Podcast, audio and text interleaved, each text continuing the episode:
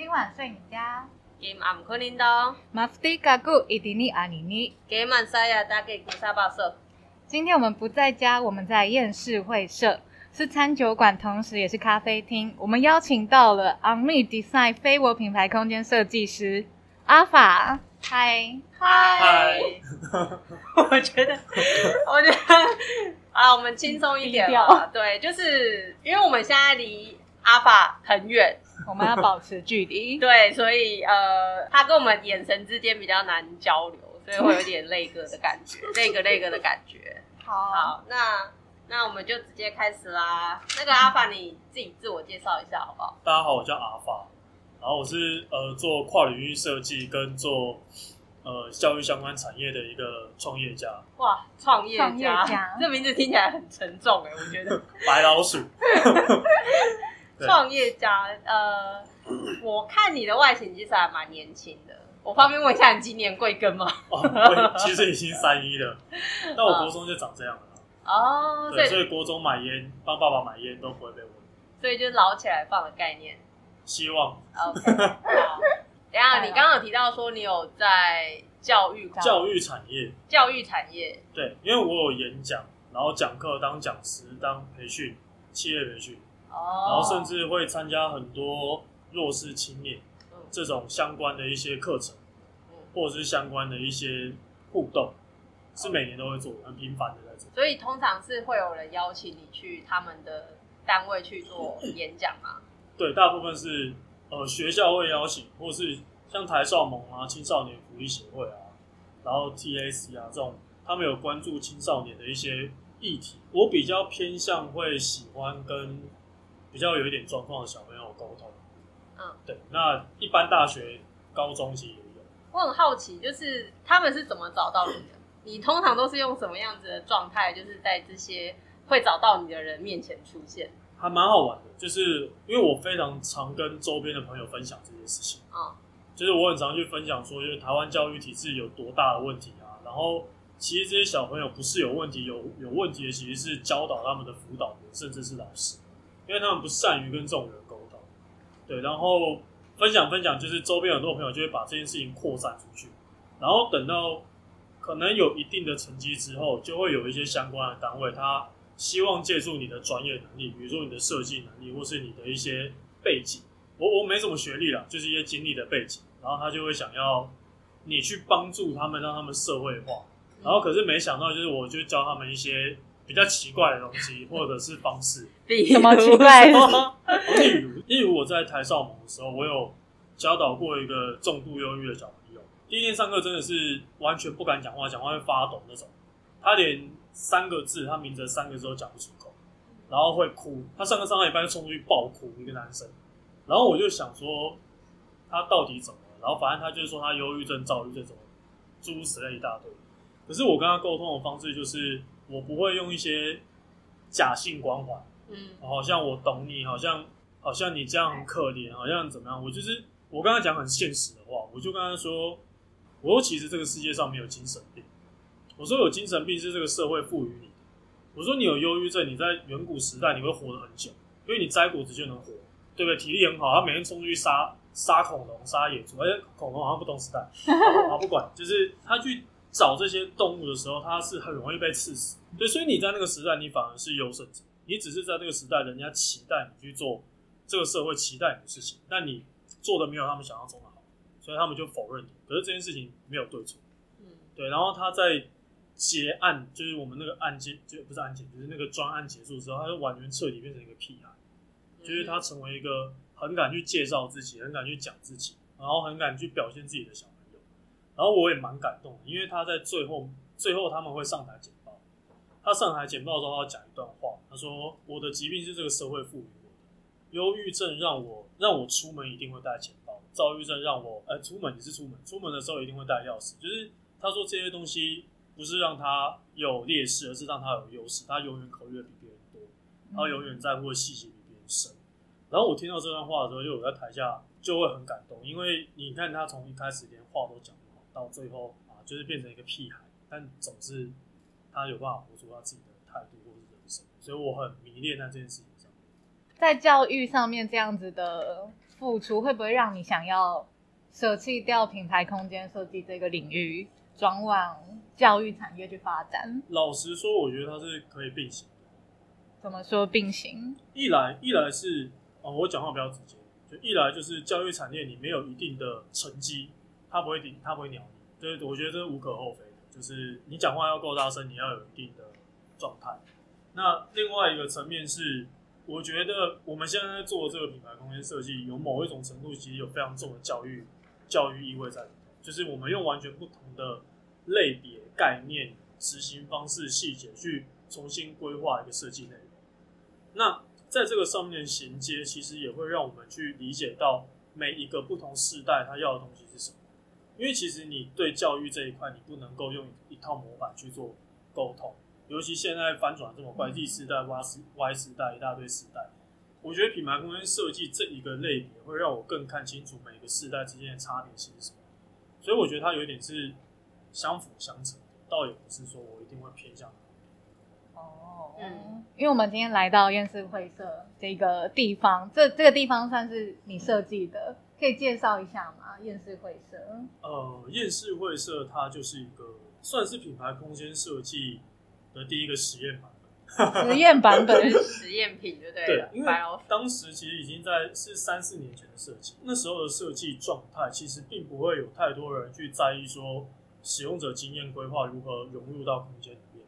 他们在探讨一个课题的时候是比较表面化的，嗯他们顶多去查一查，就是哦，一个主题的人他喜欢些什么，可是他们不会去在乎这个主题的人真正他带在身上的物品，他会做的运动，他喜欢看的书籍，甚至是他生活当中的一些细节，怎么样跟这一个商业空间去做一个衔接。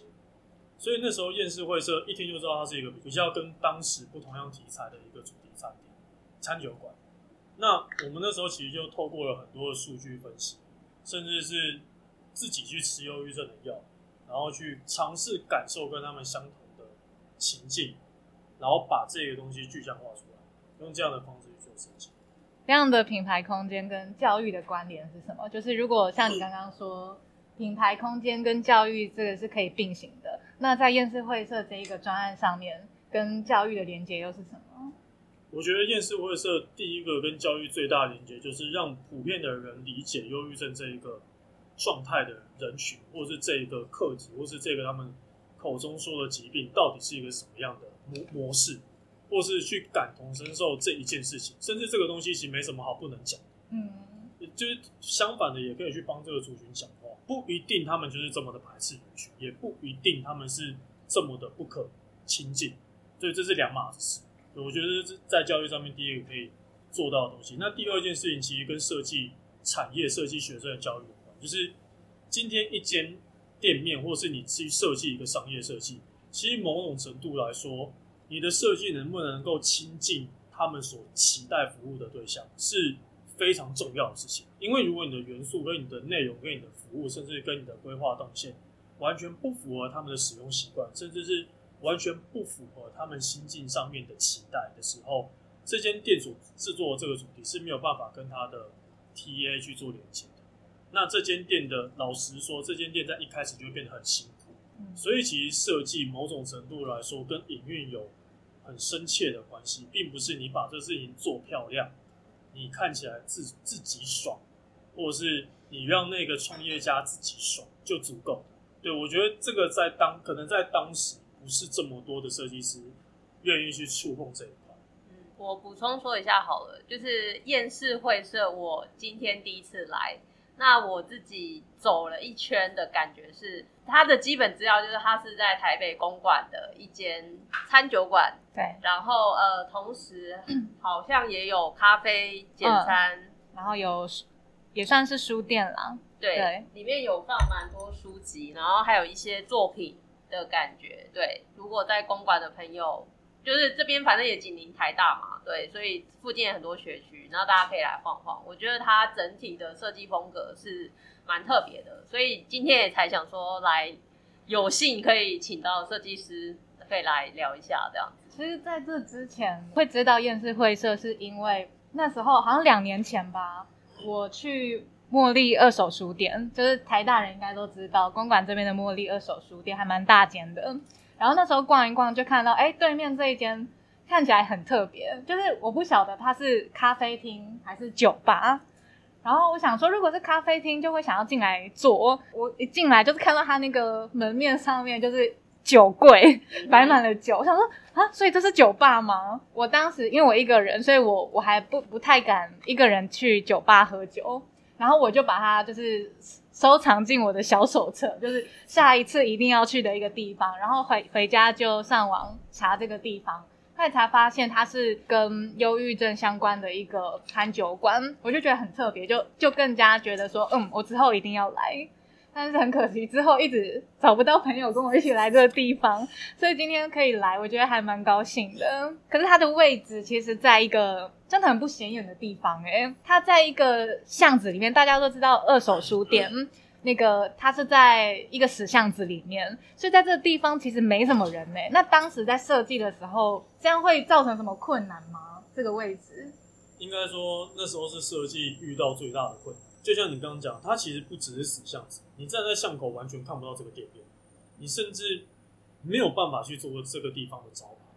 所以那时候在做的时候，应该说非常知道一件事情，就是它可能某种程度上面来说，它在网络上面的照片，它的门面的视觉，要让人家产生可以去探索或是可以去寻找的欲望。然后其实很刚好就是呃，他们这个忧郁症这个主题。族群，他们也有这样类似的喜好，他们喜欢去发掘，他们喜欢去深耕一件事情，而且是非常深的一个一个内容。那时候在设计的时候，其实除了门面要非常的特殊之外，然后再来就是，其实因为所有进到巷子的任何动线跟任何视角都没有办法清楚的看到这个门面，所以我们那时候光是门面的设计就做了一个整个是倾斜的大门。那为了搞这个大门，就延伸出很多课题，比如说它的角度不足以让设备进进入，然后它很难有去做阳极锁，就是所谓的电子感感应扣的一些设计，让大家有防盗的问题。办公人员进出的时候，那又该怎么办？那它又有地下室，所以它又有逃生通道的问题。所以其实这个门面藏了五个门在里面，五个门。对，但是大家其实没有发现，但其实这个这个地方其实藏。而且它所有每一个门都跟他们的使用习惯哦，我们讲最外面有一个横拉门，很少有人会发现那个横拉门。其实，在做那个横拉门的时候，就有考量到，第一是它死巷，所以它这里面全部都是住户，那抽烟的味道以及他们的族群其实并不喜欢被别人观看。那个横拉门的用意是为了去阻挡他们在外面，如果有一些抽烟或是聊天活动的时候，不要被人家指使。那所以每一个门它都具备它的意义，所以光是为了塞这五个。然后为了让大家发现，又为了要有视觉效果，然后又要让这个族群的人看的是喜欢的。老实讲，这个门花了很长的设计时间去做。那你自己对于忧郁症有什么想法？就是你自己有过忧郁症吗？或者是你身边的朋友？就是如果忧忧郁了，你们会怎么样度过这样子的时间？我我跟我跟乖哥聊过这个话话题，就是厌厌世的。就是我也不知道我自己是不是忧郁症，我拿我自己当例子，就是我曾经在小学六年级到国一这段期间，我有将近一年是真的没有讲过任何话，我一年讲话大概没有超过五句，然后我完全不想讲话，而且我那时候很怪，我朋友其实很多，我爸妈也没发现，就是我开始因为那时候没有手机，都打到家里来，我开始拒接所有电话，就我朋友打到家里来，就是我都不想接，找我出去我也不想出去，然后我就是把自己关在房间里面看书。我也不知道为什么我讲不上，但我就是很不想要讲话，没有别的原因。那你说这是不是忧郁症？如果以普遍的定义来讲，肯定是，而且应该是蛮严重的忧郁症。可是其实老实说，我当下的心境也没有特别说什么，比如说想自杀或想自残，诸如此类这种，其实没有，也没有说我特别对一件事情钻牛角尖，也没有。我只是不知道我自己是谁，就一个这么简单的课题。对，所以但但是你听得出来，就大概会是这个。这个方面，而且而且我以前被学校评判为躁躁郁症，对，就是小学老师是叫我爸妈带去看精神科医生，因为我坐不住。ADHD 吗？呃，对。对。对，然后我他们还逼我吃药，然后我都没吃，我把它吐掉。对对对，就是我坐不住五分钟啊，我会扭来扭去之类的。哎、可是吃那个药会变得有一点钝哎、然后它没错。钝掉。我就是我小学三年哎四年级的时候吃这个药，然后我就发现我根本没有办法行动跟思考，所以我就把它吐掉，因为我觉得我只是一个直觉啦，当然不懂医学，但我觉得那个药并不是真的在帮助你，那个药其实是在摧毁你的行动能力，让你不去做他们不想要看见的事情。嗯，对，那是我当时的理解。所以你问我有没有病，如果以普遍市面来讲，可能他病得还蛮严重的，就是一下躁郁症，一下忧郁症。对，那我就可以解释一下我是怎么好。我那时候其实就一直看书嘛，因为那时候有一个很深切的感受，是我很孤单，因为我不知道我自己到底是谁，我也不知道我来这个这个世界干嘛，然后我也不知道我脑袋中的这些想法为什么这么的不被大人或是被所有的人认同。然后我就开始看书，看看看，然后我就看到卡缪的《异乡人》，然后我看完之后我就好，你几岁看《异乡人》啊？六年小学六年级，好像小学六年级，看《异乡人》看得懂。对啊，诶、我觉得看不看得懂是其次，但是我觉得它里面有一段是我复原的原因。如果我看过《异乡人》的人，大概就知道，就是因为他有被胁迫的过程，所以他有不小心枪杀了一个要要杀他的人。他在这一连串的过程当中，还参与了一件他母亲去世的这件事。结果最后在法院审判的时候，对方的律师却用他在他妈妈的的那个祭典上面没有掉过任何一滴眼泪，还嫖妓这件事情去告诉众人说，他杀人是因为他冷血无情，不是为了防卫。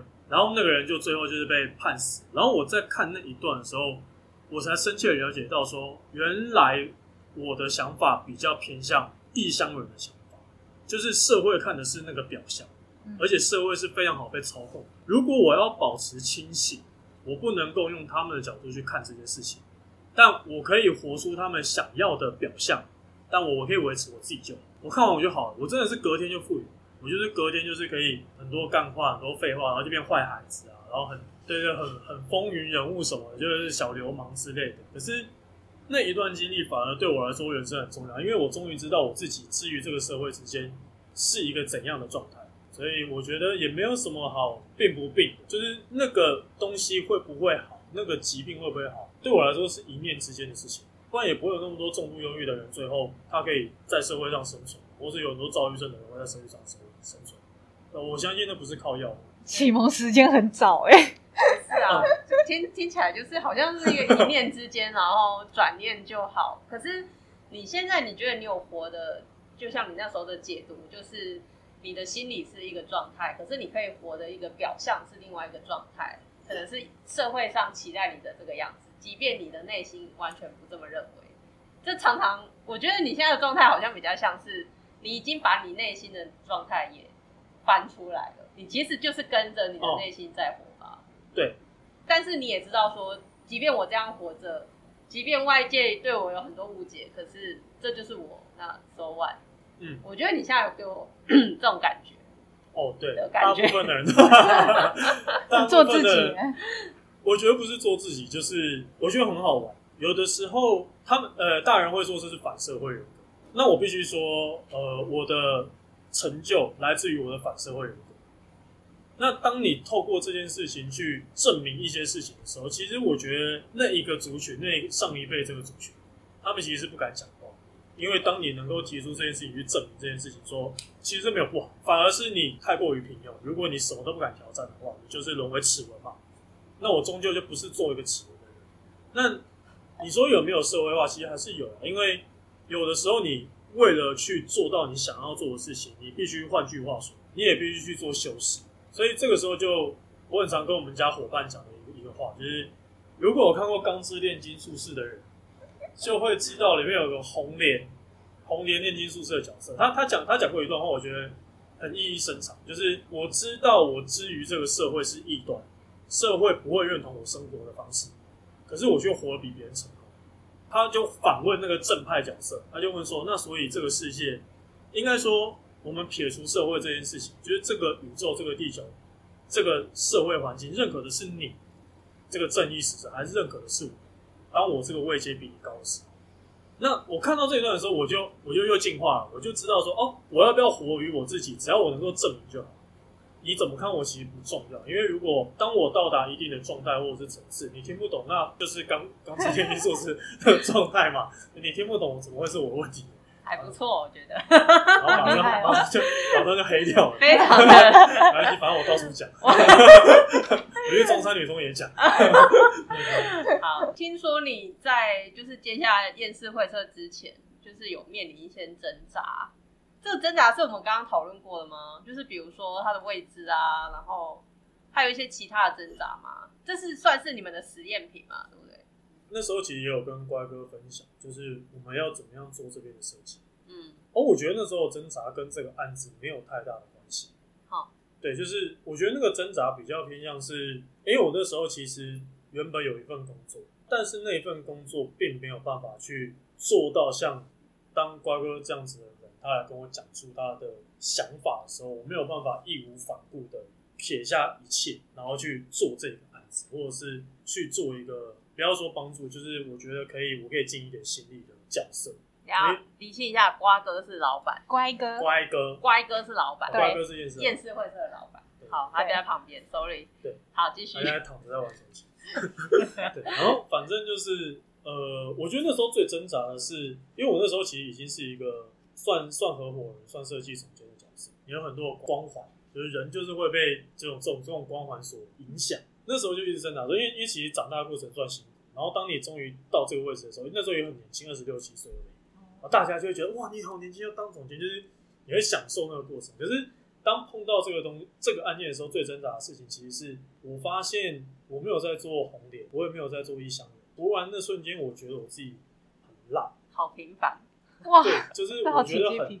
糟糕，就是我什么时候变成了一个啊、因为可能那时候也有很多的员工要照顾，所以我就会变成是我什么事情都往不能说从我就是往利益最大化去考，我就突然发现就是我的那份挣扎来自于我要不要放下这一切去做我原本的样子，可是其实也没有挣扎太久，就是 很快就知道自己 就是那个，我觉得那比较来自于不屑自己，就是因为我很常会回想一件事，就是假设我二十五岁、二十四岁到一岁的我站在我面前，他们会怎么看？然后我那时候想象那个场景的时候，我觉得我觉得他们在吐我口水，吐口，水，然后我就毅然决然的做这件事情，即便那个时候选择在那个时候做这件事情可能会有辛苦，或是没有很很漂亮的一个开业的出发点，但我后来是决定做这件事情。啊，就是哎，可以补充一下，就是很多那个后来教育相关的，也是因为这个案子，哦，所以我觉得有的时候是你想要成为怎样的人，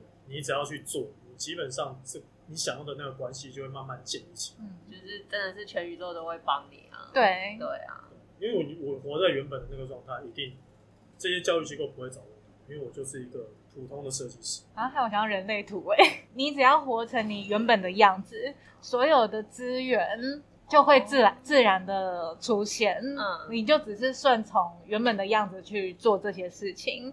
可是反而如果你活的不是自己原本的样子，不是原本的原厂设定的话，你反而会觉得很痛苦，有一种如果是很厉害的人是怀才不遇的感觉。你会到死前的那一刻就就觉得说，我这一辈子到底为自己活过什么的那种后悔的感觉。我以前看过一部电影，我忘记名字叫什么，反正就是一个男生，他是工电脑工程师，然后有一个非常漂亮的老婆，然后非常好的工作，还有很大间的房子。可是他要死掉了，他就觉得说，这一辈子他这么乖的顺从了众人的期望，拿到了一个大家都很羡慕的工作，然后也娶了一个这么漂亮、这么贤惠的老婆。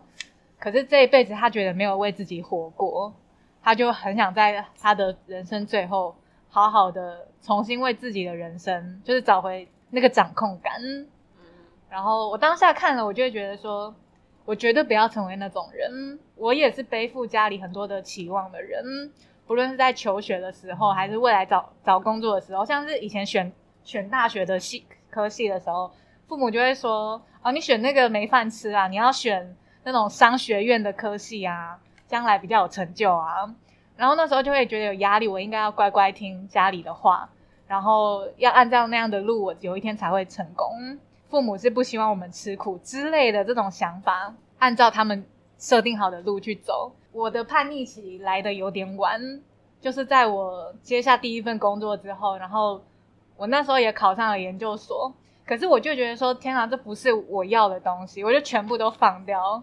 离开了原本的那个生活圈。我我还蛮高兴，我那时候做的这样选择。后来后面的资源也真的是就一直出现，并没有想象中的那么的辛苦，嗯。反而觉得更自在。那请问一下，你这样子看，你觉得二十五岁的你会吐你现在的口水吗 不会，他可能会膜拜我。？OK OK，好，那看来你做了一个正确的还原原厂设定的决定。好，回到厌世会社，想问一下，就是厌世会社完工之后，就是对你来说最大的收获是什么？哦，超多人问这个问题，很多人会问我说，哦，厌世得了缪斯啊，拿了国际奖项啊，上了 CNN 啊，上了 Kyoto，上了 Tokyo 杂志啊，哦，真的假的？这么厉对，这么厉害？然后各各种国外报是是不是很爽？可是老实说，我觉得我觉得这跟设计没有太大的相关。我觉得设计是得奖，可是其实很多事情，这件事情之所以会被传承下去，是这间店经营者本身他自己有贯彻这这个这个使命，他他也没有被改变。所以其实你会发现，就是哎，我我们可能有一点雷同之处，就是我们很执着，像我跟瓜哥啦，就是我们某种程度你去看，我们很执着在这件事情上，我们不太会因为哦别人的三言两语或是一些我快活不下去了，我去改变这件事情。最大的收获，我觉得其实就是第一是，我们用一个奇奇怪怪的方式证明了这个东西，这个品牌空间设计是可行的。那另外一个收获是我刚讲的教育相关的议题，对我觉得对设计产业也好，对教育产业跑来找我也好，我觉得这是我第二大收获。那第三大的收获，我觉得最大的收获其实是我做了一个很好的示范，给同样身为在做设计的伙伴或是朋友。呃，夜市会是不是一个太好操作的案件？那我觉得预算那些其实都是其次，最重要的事情其实是你有没有办法真正的去创造这个案件的可能性。就是这个案件的可能性，你不要一句，很多设计师就会讲哦，预算不够，没办法，什么不够，没办法。那其实你能力有问题。我我讲的是很实在的，就是如果你你只能靠着高级的材质堆叠，你你不是一个好设计师，因为设计师是兼具兼具创造，甚至兼具美感。你不要用美感去横盖一切，你也不要用你的个人价值观去横盖一切。对，所以我觉得我第三大的收获，真的就是后面的很多的案件，倒也不是因为验视会社有名，而是他们认同我们在执行案件的这个理念。所以这也间接的产生，其实我们的案件哦，到现在很少，几乎是没有被业主修改过。我们的案子很少有去重新设计或是重新规划，还是有，那做很丑，那那那是我们的问题。可是当然是有，可是你会发现什么改设计这种非常非常少，因为他们会理解我们在做这件事情的内容。对，所以我觉得很多的收获就是你把自己放到一个比较低处的时候，你看这这些东西是你没有办法靠着一个很有钱的案子得到的，对，然后完全出乎我意料之外。对我当时就只是一股热血，没有别的，没有想那么多。所以其实你完整了厌世会社的硬体的部分，而乖哥他也持续的在软体的部分也持续的把理念传达下去，所以我觉得软硬体都有兼具了。我觉得这个作品应该是说，应该是说，我觉得很多设计师听了一定不爽，所以我觉得设计是一个非常不重要的角色。嗯哼，对，就是 你是设计师，确定要哦对，现场也蛮多设计师。就是我说我说难听一点，今天这个概念会起来，那是创办人他本身的东西，我们只是把它具象化出来而已。他们这个角色，他不去否认你的设计，那也是他们的决定权。所以很多时候，我说设计师之所以不重要，原因是因为设计师都把自己放太高。就其实其实我们那时候有有一个有一段小挣扎期，就是乖哥，我们那时候其实画两个版本，然后究竟要往王美店发展，还是要往原本的概念发展？其实我们有一很快很快的讨论，那可能那五分钟十分钟，可是瞬间就被推翻，就是会做他原本想做的事情。那其实也是他的坚持，不然搞不好现在其实是一间快快活不久的王美店，对不对？也是有可能，对啊。所以其实我觉得设计并没有这么的高尚、高大上，其实是辅助的角色。嗯，我我喜欢 这个想法。我觉得我好像很喜欢那种，就是任何人把自己放到很谦卑的位置在讲，嗯说其实我没有那么伟大。我就觉得蛮喜欢这种论调，不知道为什么。因为如果你太自满，你就什么都看不到啊。也是啊，有一种反差感。你你你刚刚说你蛮年轻的嘛，好像才三出头，三十二岁左右，会有人我要会说什么？我没有，我我不觉得我年轻啊，我觉得我很痛苦。哦，好像也是啊。好啦，那不会有人质疑说，就是你去谈 case 的时候，不会有人质疑说，哎，你还太年轻，觉得你见识可能不够多，所以你可能没有办法把案子做好，而不敢交给你。会不会有人对你有这样的质疑？超多的，我真的必须说，真的超多。但是这也是我非常在学校演讲的时候，我会特别提这一块，就是这一块又要被被人家讨厌。就是我觉得所谓的长江后浪推前浪是势必的事情，尤其在这个时代，就是坦白讲啦，每个世代间的知识含氧量根本就不能比，尤其是我们跟上一代的断轨是更大。这件事情不是骄傲，就是我不是去批评说哦他们的知识含氧量很低，虽然真的低了，但是我必须说，我们对于下一代，现在在大学生这一代的人，呃，我真的要讲。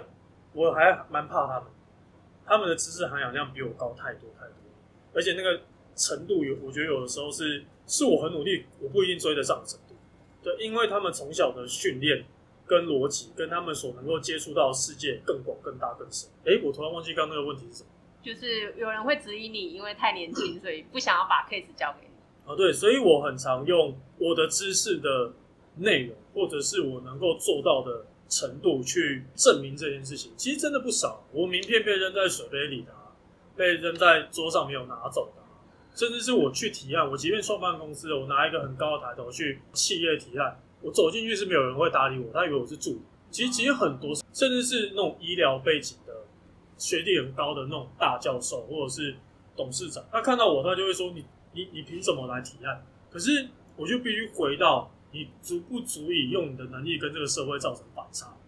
就我提出来的东西，我有办法去保证，他前面就算有十个竞争对手去讲，一定没有人讲过这些内容，甚至搞不好他自己在经营者本身，他没有想过这些问题。比如说，你有没有考虑过做一个 logo，可能会影响到你室内设计所需要花费的建材成本，可能会是十倍、二十倍，他可能没有想过这件事。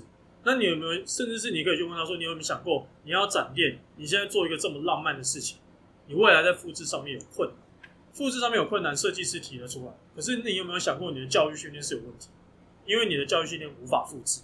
如果你每间店要做不一样的，所以这并不适合你的品牌理念的展店规划。所以当这些东西交织起来的时候，其实我很常会发现一件事情，就是会议当中没有人要拿我的名片，在一开始的时候。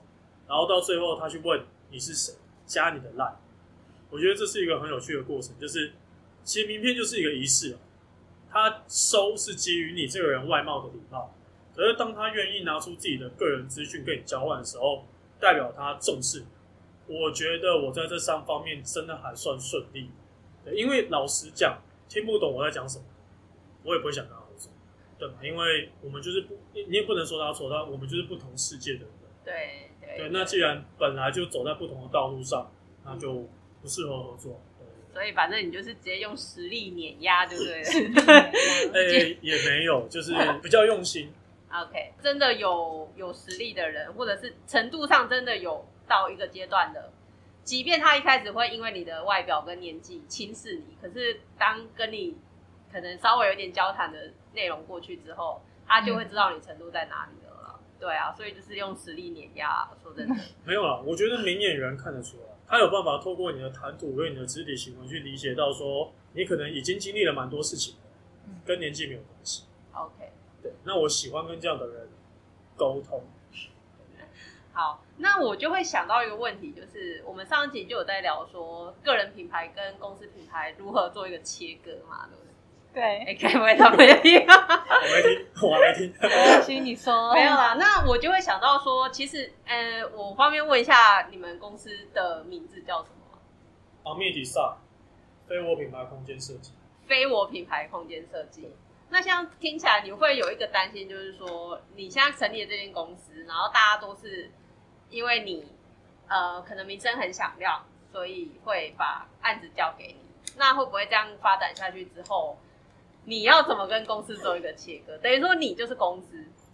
我前情提要一下好了，上一集我们聊到的是最近那个一件衬衫黄山料他离开了一件衬衫之后，然后一件衬衫就就要倒了倒了。对，他们好像是经营到今年年底就结束。那时候我们讨论的是，他的个人品牌其实已经强过公司品牌，那两边的平衡没有去做做好这个资源的平衡。会喜欢一件衬衫是因为黄山料，所以当黄山料离开之后，其实很多流量跟客源就跟着被带走了。那像阿法跟昂密迪赛的关系，会不会有一天也变成这样的状况呢？呃，我我我带一个小小的议题，就是什么是永续经营？永续经营根本就不是你的公司用绿建材，根本就不是你加除甲醛，也不是说什么你使用你的员工手册用的很好。永续经营真正的意义是你你做了一个对社会有意义的公司，而且这间公司没有你也可以。我跟我们家伙伴一个叫 Steve，我们在创办这个公司的时候，我们挣扎了很久，就是我们到底要叫什么？因为非我听起来很中讲，我们原本要叫无我，然后涂完就瞬间变密种。对，无我 可是这件事情，我觉得是这个企业的初衷。我觉得我们家每个伙伴都有一个这样子的特性，就是你不要把你自己放最大。非我的意思，其实就是说，我们不用个人主观去看待一个设计，因为没有任何一个品牌，没有任何一个设计是单靠你个人就有办法代表大众，因为终究使用者不是你，你只是操刀者。呃，所以这就变成一个很重要的环节是，其实我当然现在还是有蛮大的影响，因为其实我说真的，在台湾公司一开始创立，大部分还是靠人脉资源，我我必须这样讲。对，可是呃，我从一开始就非常的去避免这样子的状况，原因就是因为对我而言，昂密的角色是需要变，昂密这一间公司需要变大，因为我们有很多想要影响的事情。那你一个小工作室，你其实很难去撼动某些结构，你真的必须要有一定的量级，甚至你要有一定的执行的深度跟广度的情形底下，你才有办法去影响社会结构。既然要做到这件事情，我的个人观感绝对不是最重要的。因为时代会变迁，价值观会转变，我只适合在这个时间、这个时段去帮助昂密这个这个公司去执行出这样子的内容。可是我自己绝对不会是在这里面最重要。所以其实我跟非我这这个字，我觉得某种程度是非常高度的连接在一起。就我从来也不会把我自己看得多重要。公司有没有办法透过他自己一个体系去做执行，其实就跟每一个进来的伙伴有关系。所以其实我是非常非常在意每一个进来的伙伴。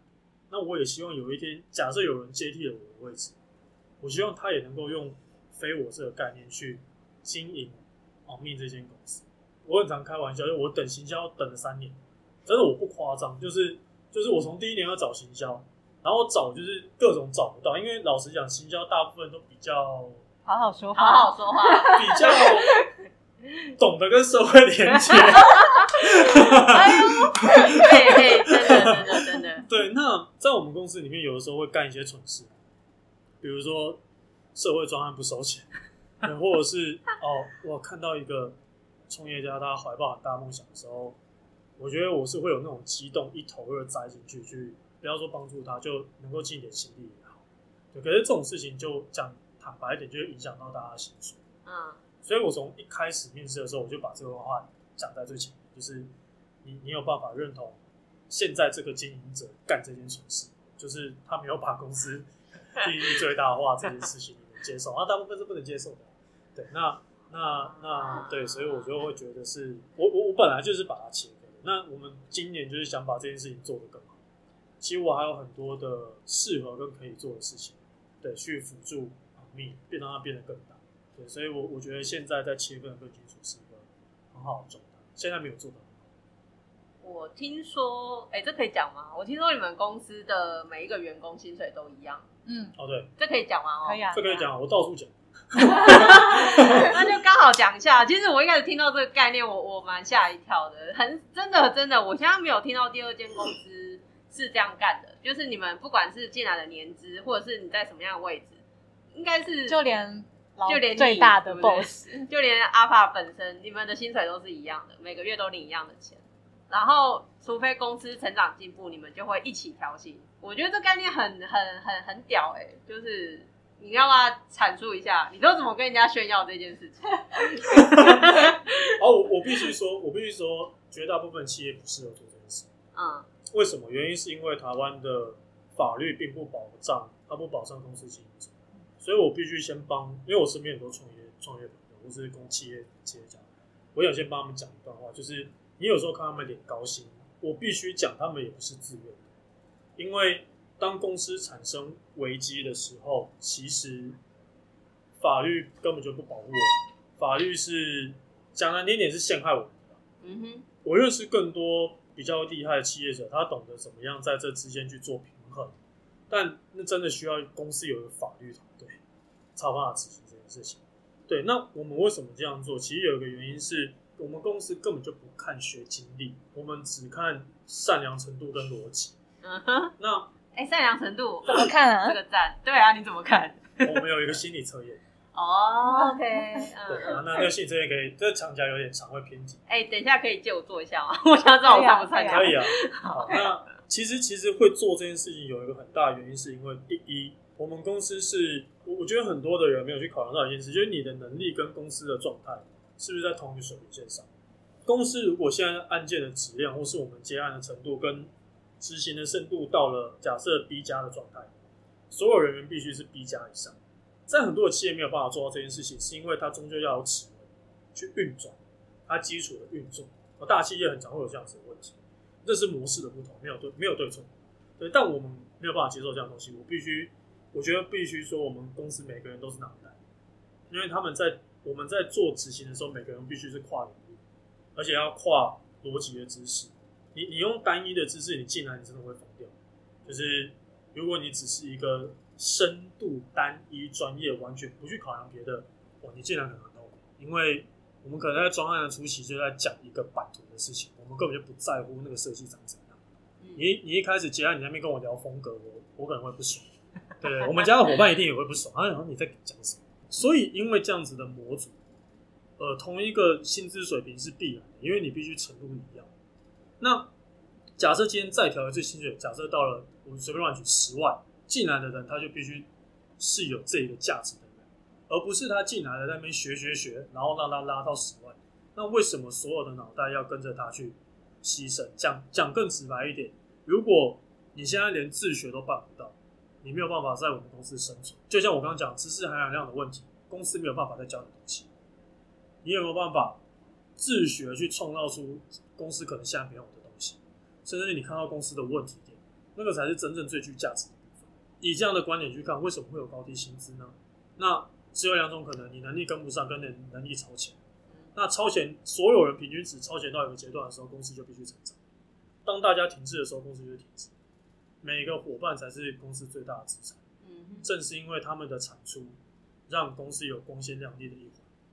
对，所以这我觉得这是相辅相成的。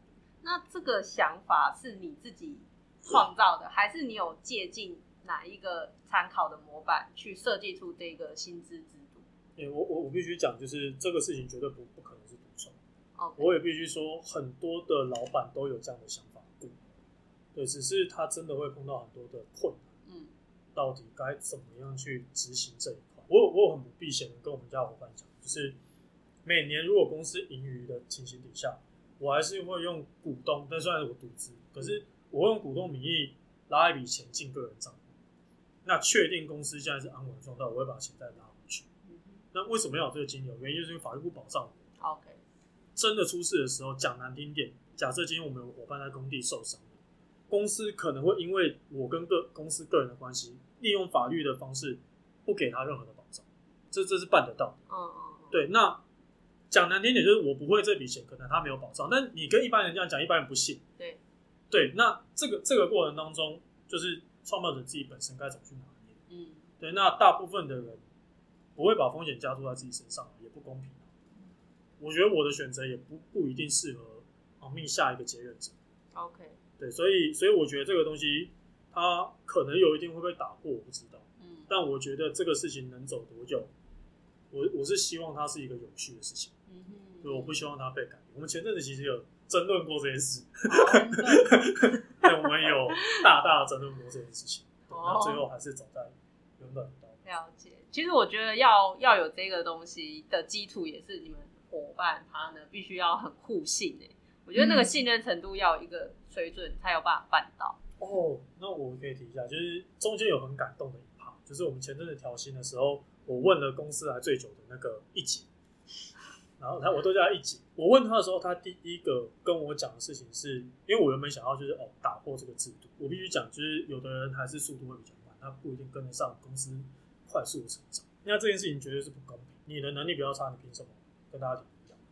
那一姐回复我的东西，其实是她觉得我不该把这个概念建筑在这件事情上，而是应该去探索说，为什么这个人跟不上，是他自愿的跟不上，还是我们真的太快了？就是这这是完全是不同的考虑。其实他会很自傲地去跟别人讲说，他公司是一个这样的公司，他他他他觉得这是一个让他很开心的事情，就是他不会觉得这是不公平。嗯，那他虽然说他有开玩笑说，哦，再多钱多存点钱也没有不好啊。对，然后可能最后我下这个决定的时候，我我打给他的时候，他就说，哦，我知道你会下这个决定。那时候其实是暖心的，就那时候就是会觉得，就是他们真的把我当伙伴，嗯他们才会敢去讲这种事情。我觉得要找到，就是一开始面试蛮重要的、就是你怎么能够找到这些人，嗯就是你怎么过滤掉那些，就是、也许他当下看起来很善良，可是他之后也许会心生邪念的人。对啊，怎么能够因为面试然后就这样子认识？就是比如说感情好了，我们也是都走了好几个月才敢结婚。员工的你怎么能够凭面试就去对他下这样的？哦你，有什么会掩饰英雄的对啊，特异功能之类的吗？就是很多主管一定都有的经验，就是哦他在面试桌上面表现得很漂亮，然后进来三个月废的跟什么一样。还是说你有曾经赶走过类似这样子的人，只是你没讲吗？对啊，搞不好已经赶走过好几个人。哦，哦，我们公司还没 fire 人过，真的假的？哇！还没。可是我可以讲一个经验，是我在前公司有一次这样的经验。我必须讲，那时候我真的是被大家反对到爆，因为那时候来面试的那个人，我不是亲自面试，我只看了他的照片跟他的自传。这样然后还有，然后还有他们，因为我有要求他们面试要做会议记录给我，我两个一比对的时候，我直接当下就铁口直断说这个人绝对不能用，我不管你们怎么讲，这个人我不用就怎么用。然后所有人就众怒嘛，因为我以前也是一个很就是比较比较平行的角色，我不太会用我的职位去压他。他们就说什么，哦那个他们就一直说服我，然后说服了一两一个月，真的他们足足讲了一个月，一定要用那个男生。然后我就讲不赢大家，我就想说好，我说好用，但出问题你们要把它查进。然后他们就各种冷嘲热讽，说你又知道你是怎样，你又怎样。然后后来果不其然，那个人真的就是 那废到一个不行，讲难听点就是废到一个不行。我也不怕他知道，因为我每次都跟他吵架。他废到真的是一个口令一个动作他也办不到。所谓的面试蟑螂就是这样，就是就是就是他会有一个很好的一面呈现出来，但他不一定办得到这件事情。我通常会把这个东西归类为业务能力。嗯很多人问我说，我们公司为什么可以这么精准的找到人？大部分是狗屎运。我我我觉得我可能有先天的这个 灵敏度，没有，但是我可以提供一些方法，是有迹可循。一来是呃，面试能力很强的人，通常我会把它讲成业务能力很强。我觉得比较中级以下的业务，它会有个天花板，很快就会有。原因是因为你能够靠着话术跟技术 sell 的人，他只会比你笨。如果把这个东西放到面试，讲难听点，你能够骗到这个主管也不强。所以你当你很自满的你骗了进去的时候，其实你在这间公司一定过得很痛苦，因为他没有看出你真实的样貌，他也没有办法判断你。那你觉得这个主管真的强？我我不那么觉得。那回到我们的角色，就是我跟创业的伙伴去看的时候，说的直白一点，你一个眼神一个动作，我们大概就知道你讲是不是事实，因为你有很多的技术或心理学可以去研究这方面的事情，也有很多的面试技巧。对，倒着问，就是大家知道倒着问，或是穿插问，或是换个方式问，你其实立刻就会知道这个人的程度能力在哪。所以我觉得大部分厉害的主管阶级的人，他其实是有办法去判断这件事情。对，那我觉得这不会是太难的事情。如果他要用坑蒙拐骗的方式可以骗过我，我觉得这种人真的就是少数。而且我过我这关，可能我们家的伙伴关他也过不了。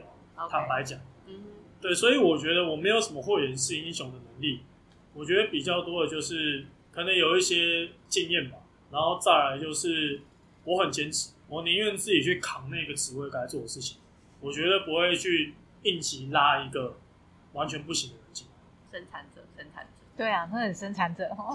生产者词汇。还有什么东西？我没听到，讲我坏话。